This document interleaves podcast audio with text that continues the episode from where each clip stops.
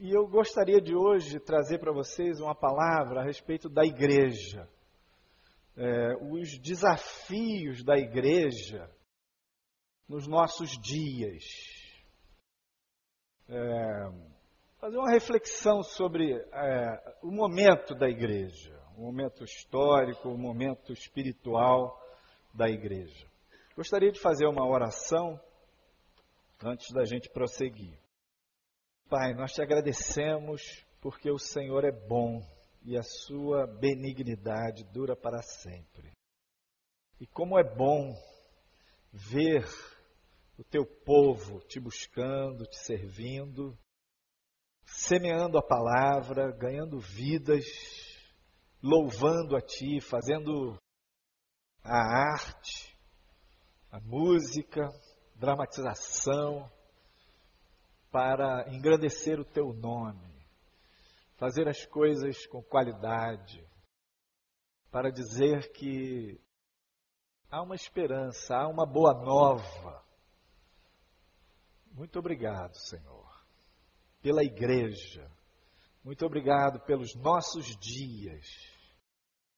Nós pedimos que o Senhor esteja aqui com a gente nesta manhã, que o Senhor nos abençoe nesta manhã que o Senhor ilumine o coração e a mente de cada um. Que o Espírito Santo tenha liberdade de operar e ensinar. Nós colocamos nosso coração disponível, nossa mente aberta, para que o Senhor fale conosco. Muito obrigado. Em nome de Jesus. Amém. Eu creio assim que nós estamos na dispensação do Espírito Santo né, aquela ideia teológica das dispensações, né? O Velho Testamento, a dispensação do Pai, é, nos dias do, do, dos Evangelhos, a dispensação do Filho, e depois Jesus subiu aos céus, assentou-se no trono da glória, rede vivo, Senhor dos senhores, Rei dos reis, vitorioso, e enviou o Espírito Santo sobre a igreja, sobre os discípulos e inaugurou a era dos gentios, o tempo da igreja.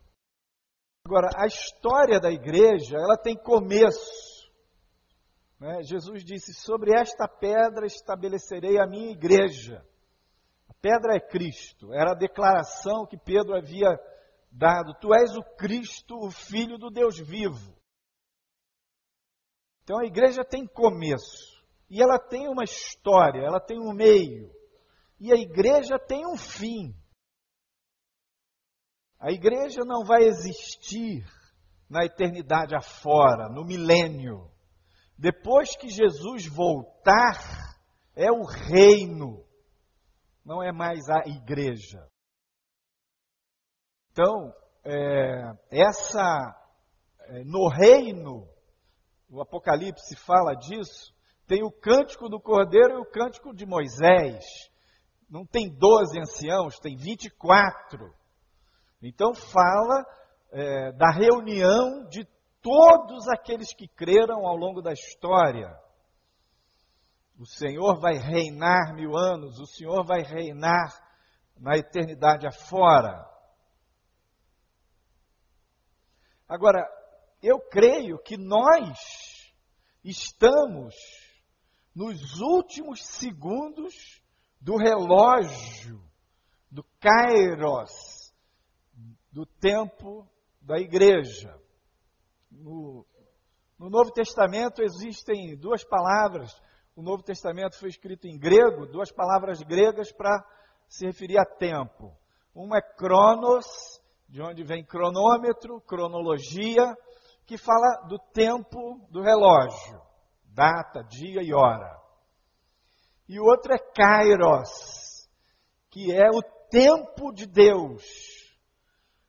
Jesus diz: o tempo está cumprido, é chegado o reino de Deus. Esse tempo é Kairos. Então, eu creio que nós não vamos conseguir discernir em termos de cronos dia e hora da volta do Senhor, nada disso. Mas Jesus falou: vocês sabem muito bem quando está para chegar o verão, porque a figueira brota as folhas. E vocês sabem discernir a face do tempo da natureza aí, e não sabem discernir o Kairos. Então é sobre esse Kairos que eu quero falar com vocês e tentar trazer isso para a nossa vida, traduzir isso para este momento da igreja. Por exemplo, uma frase no sermão profético que Jesus diz e me impressiona,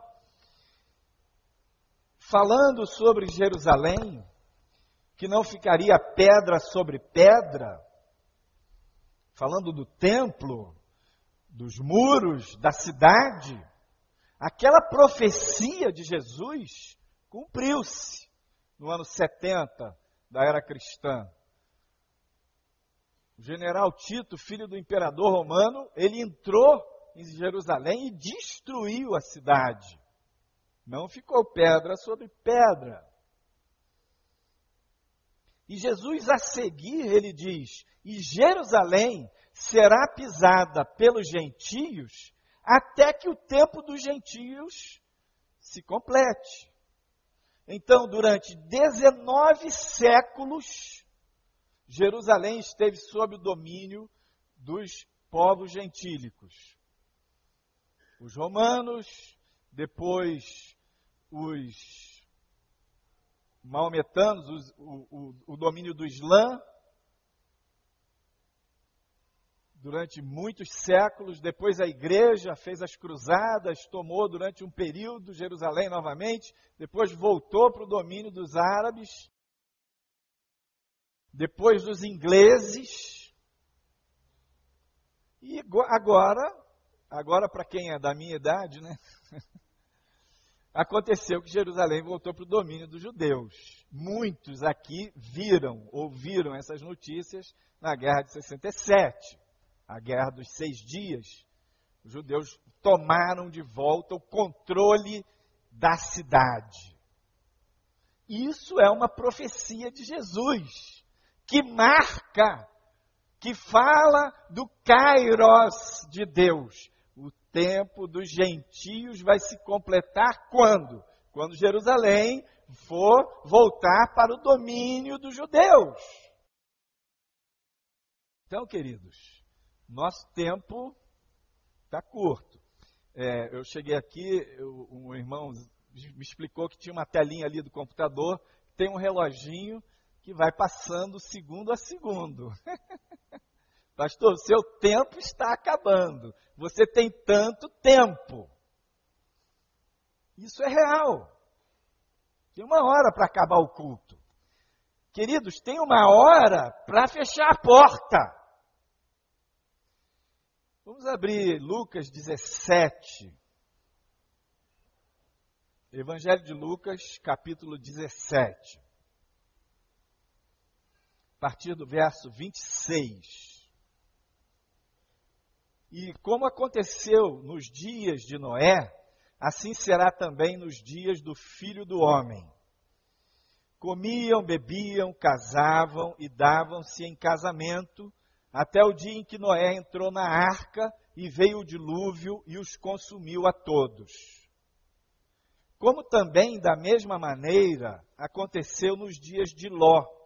Comiam, bebiam, compravam, vendiam, plantavam e edificavam, mas no dia em que Ló saiu de Sodoma, cho é, de Sodoma, choveu do céu fogo e enxofre e os consumiu a todos. Assim será no dia em que o Filho do Homem se há de manifestar. Naquele dia, quem estiver no telhado, tendo as suas alfaias em casa, não desça a tomá-las. E, da mesma sorte, o que estiver no campo, não volte para trás. Lembrai-vos da mulher de Ló. Qualquer que procurar salvar a sua vida, perdê-la-á qualquer que a perder, salvá-la-á. Digo-vos que naquela noite estarão dois numa cama, um será tomado e o outro será deixado. Duas estarão juntas moendo, uma será tomada e outra será deixada. Dois estarão no campo, um será tomado, o outro será deixado. E respondendo, disseram-lhe: Onde, Senhor? E ele lhes disse: Onde estiver o corpo, aí se ajuntarão as águias. Jesus então alerta a igreja. Existe o sermão profético que fala é, de uma grande tribulação, de um sofrimento absurdo, é, que eu creio que aquele sermão profético de Mateus 24, 25, é, fala do Apocalipse, das coisas dramáticas que acontecerão. Agora, tem esse alerta que em Mateus também está embutido no sermão profético, mas que em Lucas ele aparece bem antes. Que Jesus está falando, a maioria dos cristãos entendem que ele está falando aqui do arrebatamento da igreja. Ele está falando exatamente que esse Kairos tem um momento de impacto e de cumprimento. E aí, para nós cristãos, o nosso olhar deve estar aonde? Muita gente é, se levanta com uma voz falando, anunciando coisas futuras e os dramas que sobrevirão à terra no, no juízo de Deus, no Apocalipse, etc. E muitos cristãos ficam apavorados, impactados com isso. Mas o que Jesus está falando aqui, ele está dizendo: olha, presta atenção. Para você, igreja, você tem que ficar alerta, porque vai ser como nos dias de Noé. O que, que aconteceu nos dias de Noé? Nada. Como assim? Eles tinham todas as rotinas preservadas. Casavam, davam-se em casamento, as pessoas estavam sonhando com o futuro. Semeavam e colhiam. Edificavam, tinham planos. Não havia na natureza nenhum sinal do juízo iminente de Deus. Também nos dias de Sodoma e Gomorra, o dia a dia estava preservado, estava mantido. Então Jesus alerta para a igreja: ó, presta atenção, vigia, abre seu olho, porque não vão ter sinais exteriores físicos na natureza que vão lhe dizer que a porta está fechando. Parábola das dez virgens, cinco prudentes e cinco loucas. Cinco encheram as suas vasilhas de reserva com óleo. As loucas levaram a vida como estava. Então, não vai haver desestabilização global antes do arrebatamento da igreja. Vai haver pontualmente aqui e ali um, um, um, tsunami, um terremoto, uma guerrilha, um problema com etnias, pequenos rumores, mas não uma grande guerra. O ciclo dos próximos anos, irmãos, nós estamos há mais de 50 anos sem uma grande guerra. E na história da humanidade não passou tanto tempo assim sem grandes eventos é, militares. São seis décadas praticamente sem guerra. E eu acredito que nós vamos ter mais tempo ainda. Eu acredito que a globalização vai aumentar. Eu acredito que a interdependência dos países, das economias, vai aumentar.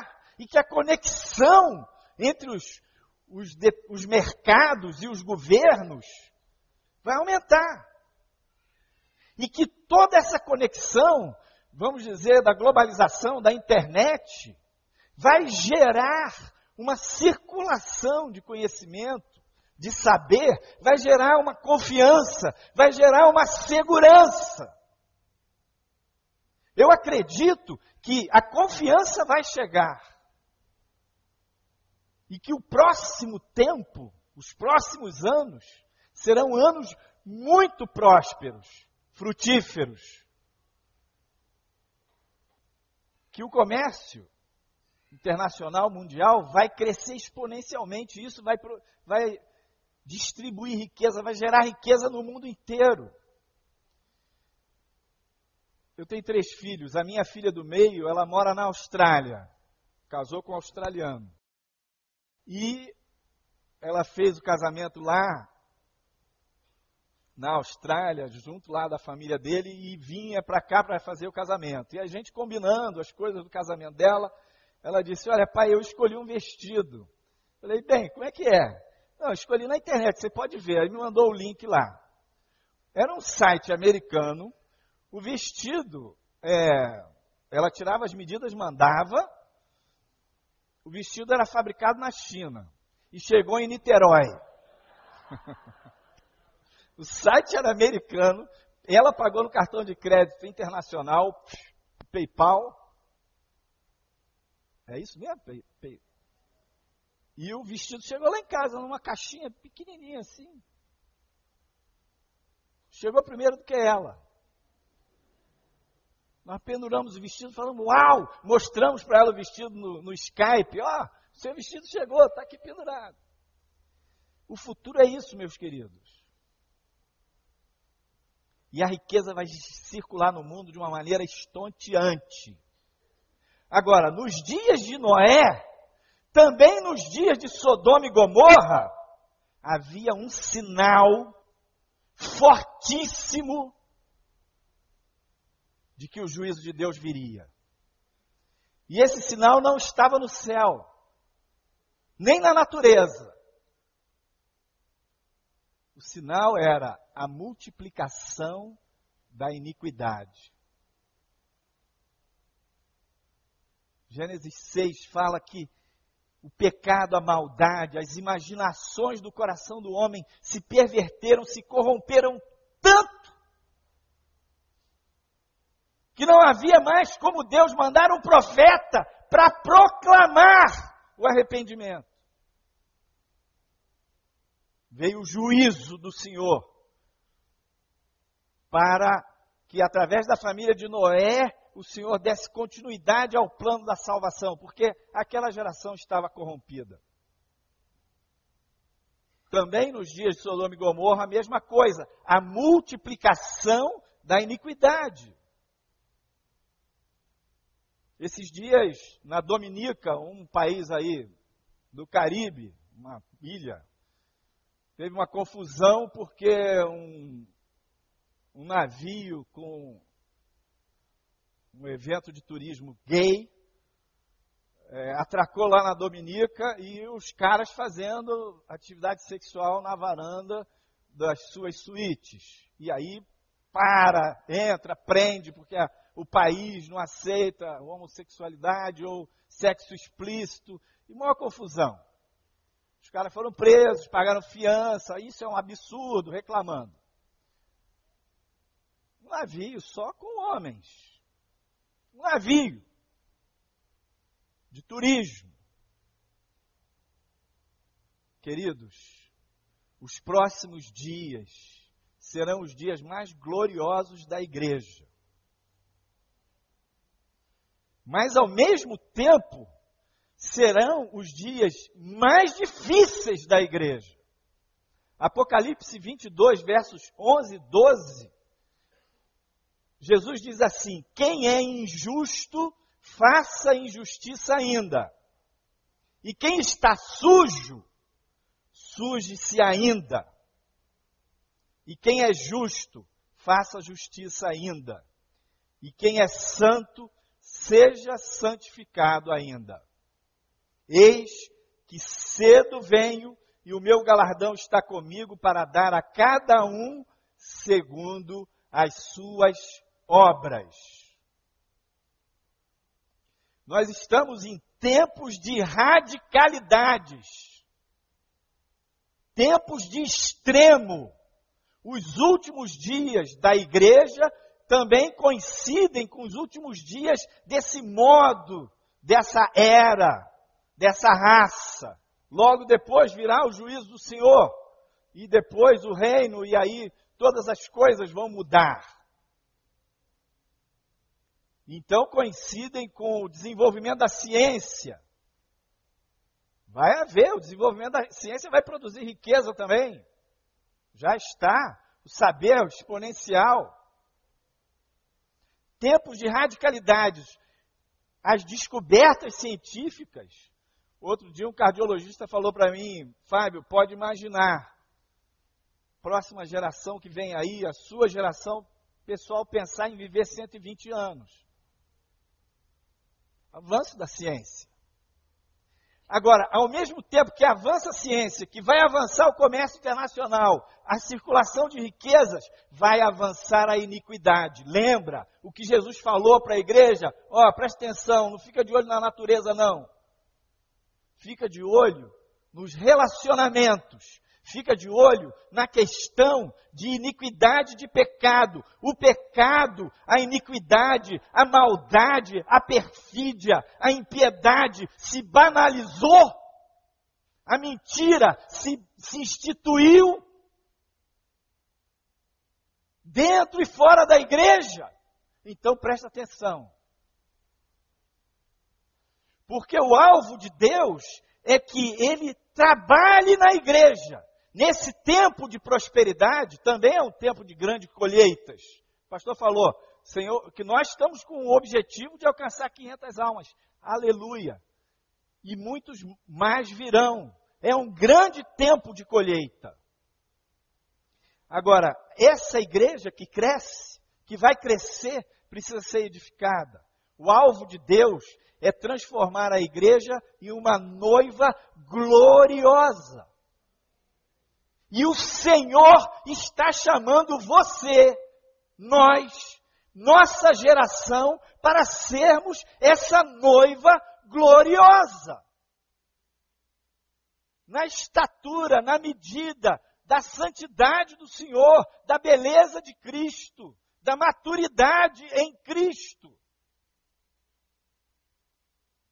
Como diz lá em Efésios 5, sem mácula nem ruga, Jesus deu a sua própria vida para tornar a igreja uma noiva gloriosa, sem mancha, sem ruga. O que, que é esta igreja sem mancha e sem ruga? É a igreja sem pecado. É a igreja, a ruga fala do tempo, são as marcas do tempo. É a igreja que conseguiu crescer, amadurecer e se livrar do seu lixo, psicológico, do seu lixo cultural, das suas mazelas, das suas maluquices. A igreja gloriosa são pessoas que amadureceram, vai ser composta de indivíduos que se santificaram. E para isso Jesus morreu e ressuscitou e se assentou no trono da glória e como sacerdote intercede por nós e ele é o todo-poderoso e tudo que o Senhor quis, ele o fez no céu e na terra. Disse Jó: "Bem sei que tudo podes e que nenhum dos teus pensamentos pode ser impedido."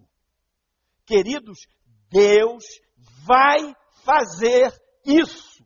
Deus vai cumprir os desígnios dele.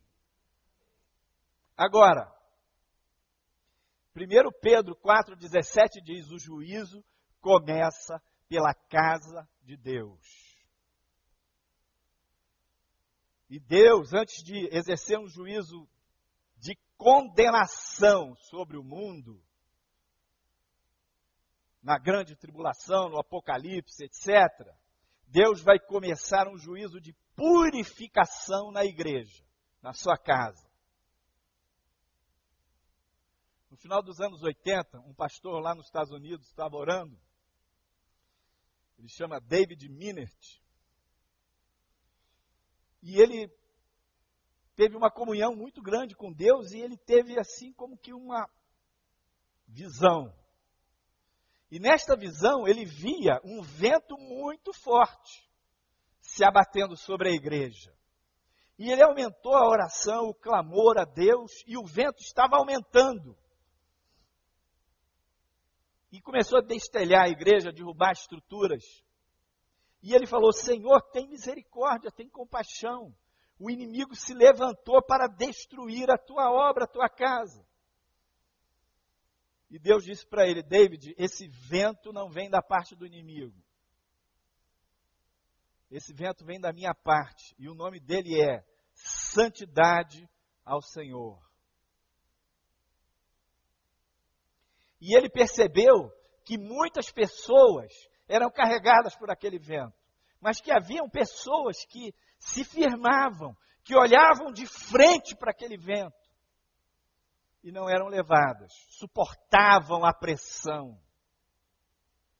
E depois que passou essa ventania mais forte, veio um vento suave, uma brisa.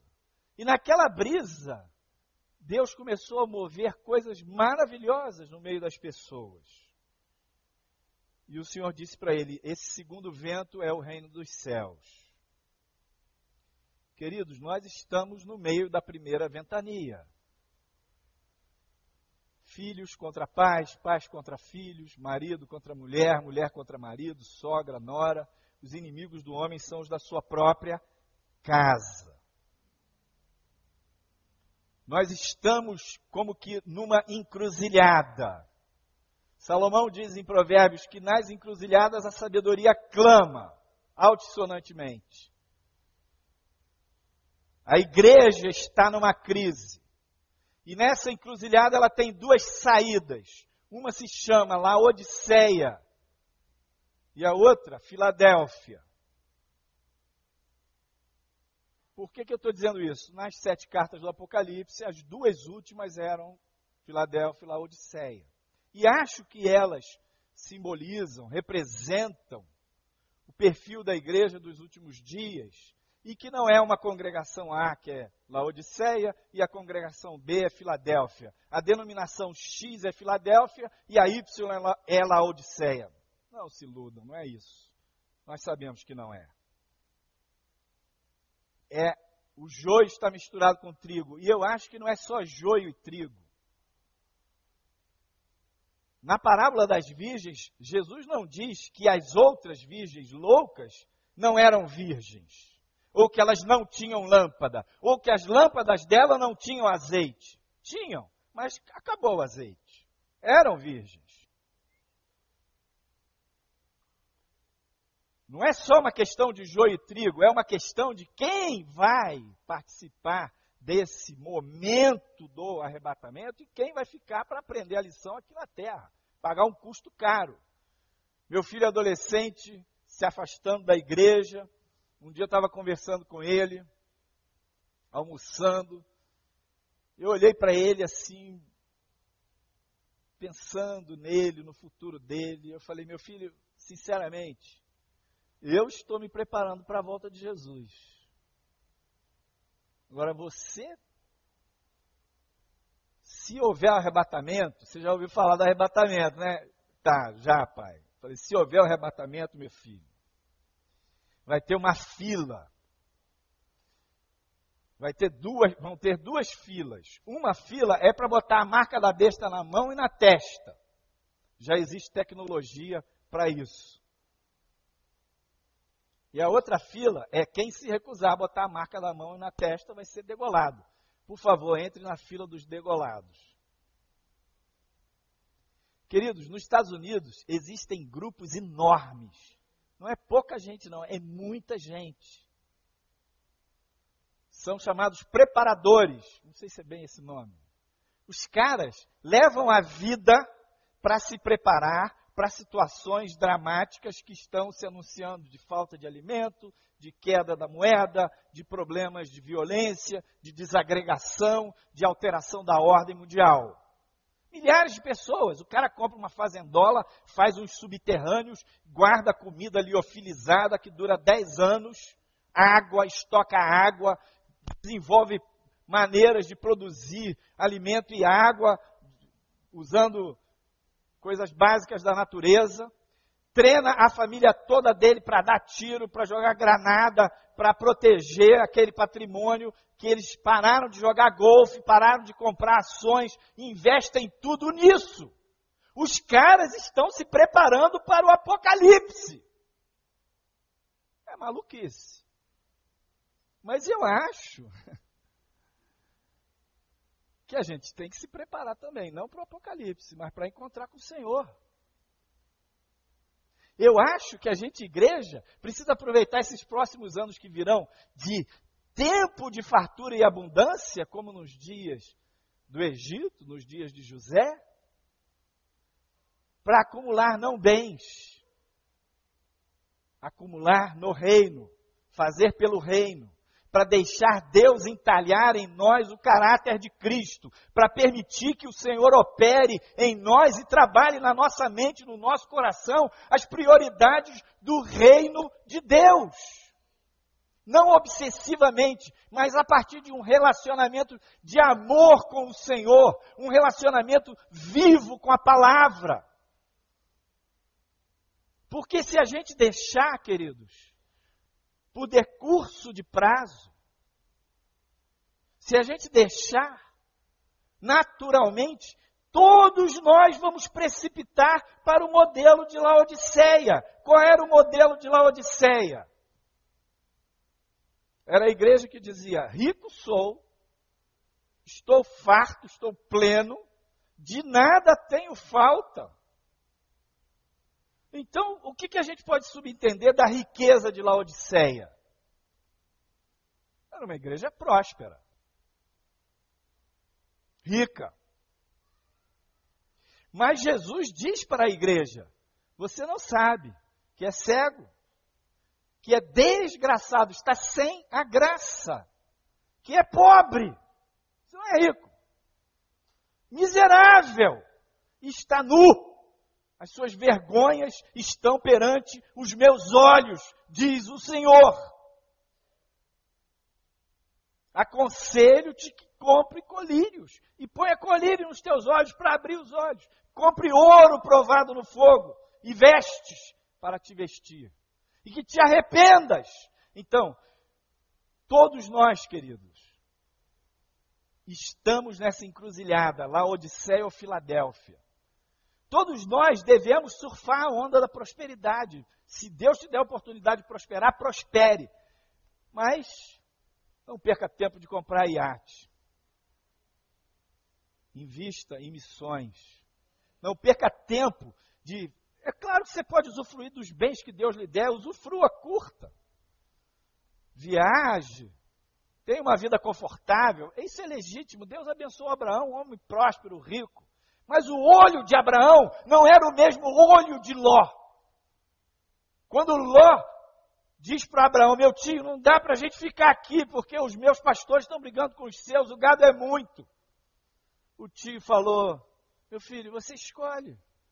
Está aí a terra. Se for para a direita, eu vou para a esquerda. Se for para o norte, eu vou para o sul. E Ló, que tinha sido criado com Abraão, as primeiras ovelhas que ele teve foi Abraão que deu para ele. Abraão era o pai de Ló. Ló, de olho grande nas campinas do Jordão. Em vez de dizer, não, meu tio, a honra é sua. Pois não, o senhor escolhe. Não, Ló escolheu as campinas do Jordão, regadinhas maravilhosas. Mas era ali que estava Sodoma e Gomorra. E Abraão restou para ele ir para o outro lado, subir, subir as colinas da Judéia. E lá em cima ele colocou a tenda dele. E lá na tenda ele clamou: Senhor, oh meu Deus, as tuas promessas não se cumprem na minha vida. Mas Abraão pagou um preço de subir a montanha. E lá em cima Deus falou: Abraão, sai da tua tenda. E lá de cima, das colinas da Judéia, o céu está mais perto. É possível ver o maior número de estrelas. E à noite Deus falou: sai da sua tenda, Abraão. Olha para o céu, porque assim vai ser a tua descendência, incontável, inumerável. E no dia seguinte Deus falou para ele: Abraão, olha para o norte, olha para o sul, olha para o leste, para o oeste, toda essa terra será tua e da tua descendência. E Ló ficou lá, no bem bom, zona de conforto, Sodoma e Gomorra. Então, queridos, é diferença entre Filadélfia, que paga o preço, tem pouca força, a porta que o Senhor abre, ele entra e não tem vergonha do Evangelho e proclama a palavra e deixa Deus tratar o seu caráter e resolve as questões de pecado. Vai fundo na palavra, vai radical, não no sentido maluco, fanático, mas vai na raiz das suas questões de caráter, de pecado. Isso é Filadélfia. É o preço de subir a montanha. E é isso que Deus está chamando a gente, porque os dias que virão serão gloriosos, mas também será um, um tempo em que as pessoas se deixarão levar pelas aparências, pelos valores externos, não do reino. Cristãos serão engolidos pelos valores de mamon. Vão prosperar, vão ganhar dinheiro, mas vão bater cabeça para mamon. Eu sei que homens e mulheres vão prosperar, vão ganhar dinheiro, vão prosperar nas artes, nas ciências, vão prosperar na política, vão prosperar em todas as coisas, em todos os segmentos da cultura humana, e vão subir a montanha e vão dizer: Jesus Cristo é o Senhor da minha vida. Eu prosperei aqui na ciência, eu prosperei na diplomacia, eu prosperei na política, eu prosperei na indústria, no comércio, eu sou um profissional liberal próspero, mas o Senhor Jesus é o Senhor da minha vida e eu não bato cabeça para mamon os valores do reino são implantados, entalhados no coração. A santidade é algo de dentro para fora. É isso que o Senhor vai fazer. É isso que o Senhor está te chamando para participar. Tempo glorioso, maravilhoso, porém um tempo difícil. Não vai dar para ser um cristão pleno nos próximos anos baseados apenas em valores morais. Você teve uma boa educação, você teve bons princípios, você conhece a palavra e está muito bem. Só isso é pouco. Isso é muito importante, mas não vai sustentar. Essa ventania fala do poder, da influência de Satanás na cultura, pervertendo valores, tempo de transformação acelerada de inversão de valores. O certo se torna errado, o errado certo. A luz vira trevas, treva, as trevas luz. Tempo de relativismo. Tempo que não há chão para firmar. Não adianta você querer se firmar em instituições ou pessoas. É claro que a gente tem que estar na comunhão da igreja. O pastor Larry Crabb, é, num, num congresso da CEPAL lá em São Paulo, ele disse: Olha, nos próximos anos, o lugar mais seguro da terra será a igreja. E eu concordo. Mas nem a própria comunhão na igreja é garantia. A garantia é a sua comunhão com o seu Senhor. É permitir que Ele seja Senhor mesmo. É deixar Ele escrutinar o coração e ir limpando, pagando preço, abrindo o jogo, se comprometendo com o serviço da obra de Deus é bênção, mas se comprometendo com relacionamentos sanadores. Só o serviço é pouco. É muito bom que os cristãos sirvam, mas às vezes o ativismo é uma forma de eu me esconder. Eu não sei me relacionar com a minha mulher, então como é que eu faço? Eu enfio a cara na igreja, porque eu estou fazendo a obra do Senhor. Não, não tem que olhar olho no olho, não tem que gastar tempo de qualidade com ela. Não sei me relacionar com meus filhos, então eu trabalho compulsivamente. Não, tudo que eu estou ganhando é para minha família. É, de fato. Mas isso é muito pouco, isso é pobre. O Senhor quer abençoar você. O Senhor quer que você seja bênção na sua casa, nos seus relacionamentos pessoais. A ventania está aí, as crises estão aí, o pecado está aí. Mas o Senhor vai te dar a mão e vai te ajudar a vencer o pecado, o mundo e o mal. A igreja de Jesus vai vencer o pecado, o mundo e o mal. Satanás foi derrotado por Cristo. Agora Satanás vai ser derrotado por Cristo na figura da igreja. A igreja vai vencer o pecado, o mundo e o mal. E o Senhor está chamando você para essa jornada. Tenho dois minutos para orar. Estou dentro do prazo.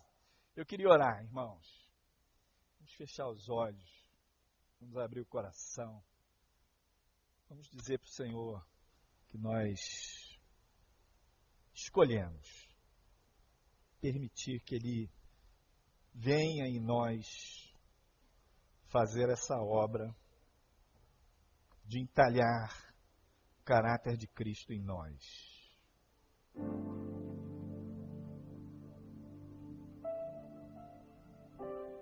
Senhor, nós temos muitos problemas, muitas amarras, muitas dificuldades.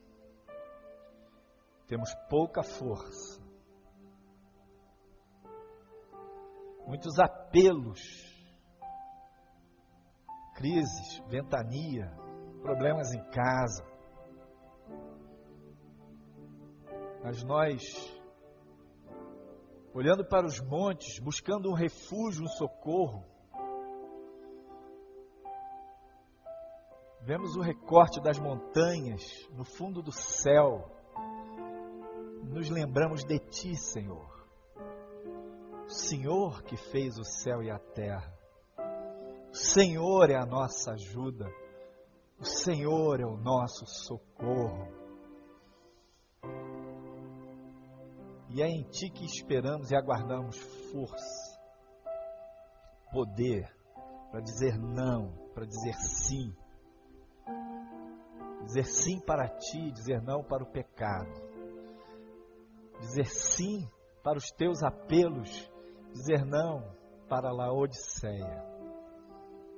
Nós queremos escolher dizemos: cumpre em nós, Senhor, os Teus propósitos Prospera-nos espiritualmente, materialmente, humanamente, mas faze-nos vitoriosos, igreja gloriosa. Eu abençoo esta igreja, em nome do Pai, do Filho e do Espírito Santo. Eu abençoo os pastores, o ministério dessa igreja. Digo, Igreja, ser luz e sal. Cresce. Cresce em qualidade. Eu abençoo as famílias, os casais desta igreja. Os casais que estão em dores, em sofrimento, amargura, cansaço, desgaste. Cuja ventania derrubou tantas coisas, estruturas, e às vezes só separação parece ser solução. Eu abençoo cada casal para que receba o bálsamo do Senhor, o conforto, o perdão mútuo. E no Senhor possam recuperar o caminho. Eu abençoo cada filho, cada pai, cada mãe, cada familiar cada família aqui representada, cada ministério, esse alto de Páscoa. Eu abençoo os convidados, as orações, a graça do Senhor se revele nessa música, nesse cântico. E o Senhor seja glorificado nesse lugar. Jesus seja entronizado no meio do louvor do seu povo. Muito obrigado, Senhor, pelo teu povo que está aqui, que paga um preço, por tanta gente que está disposta a subir a montanha e olhar as estrelas mais de perto e receber as tuas promessas. Em nome de Jesus. Amém.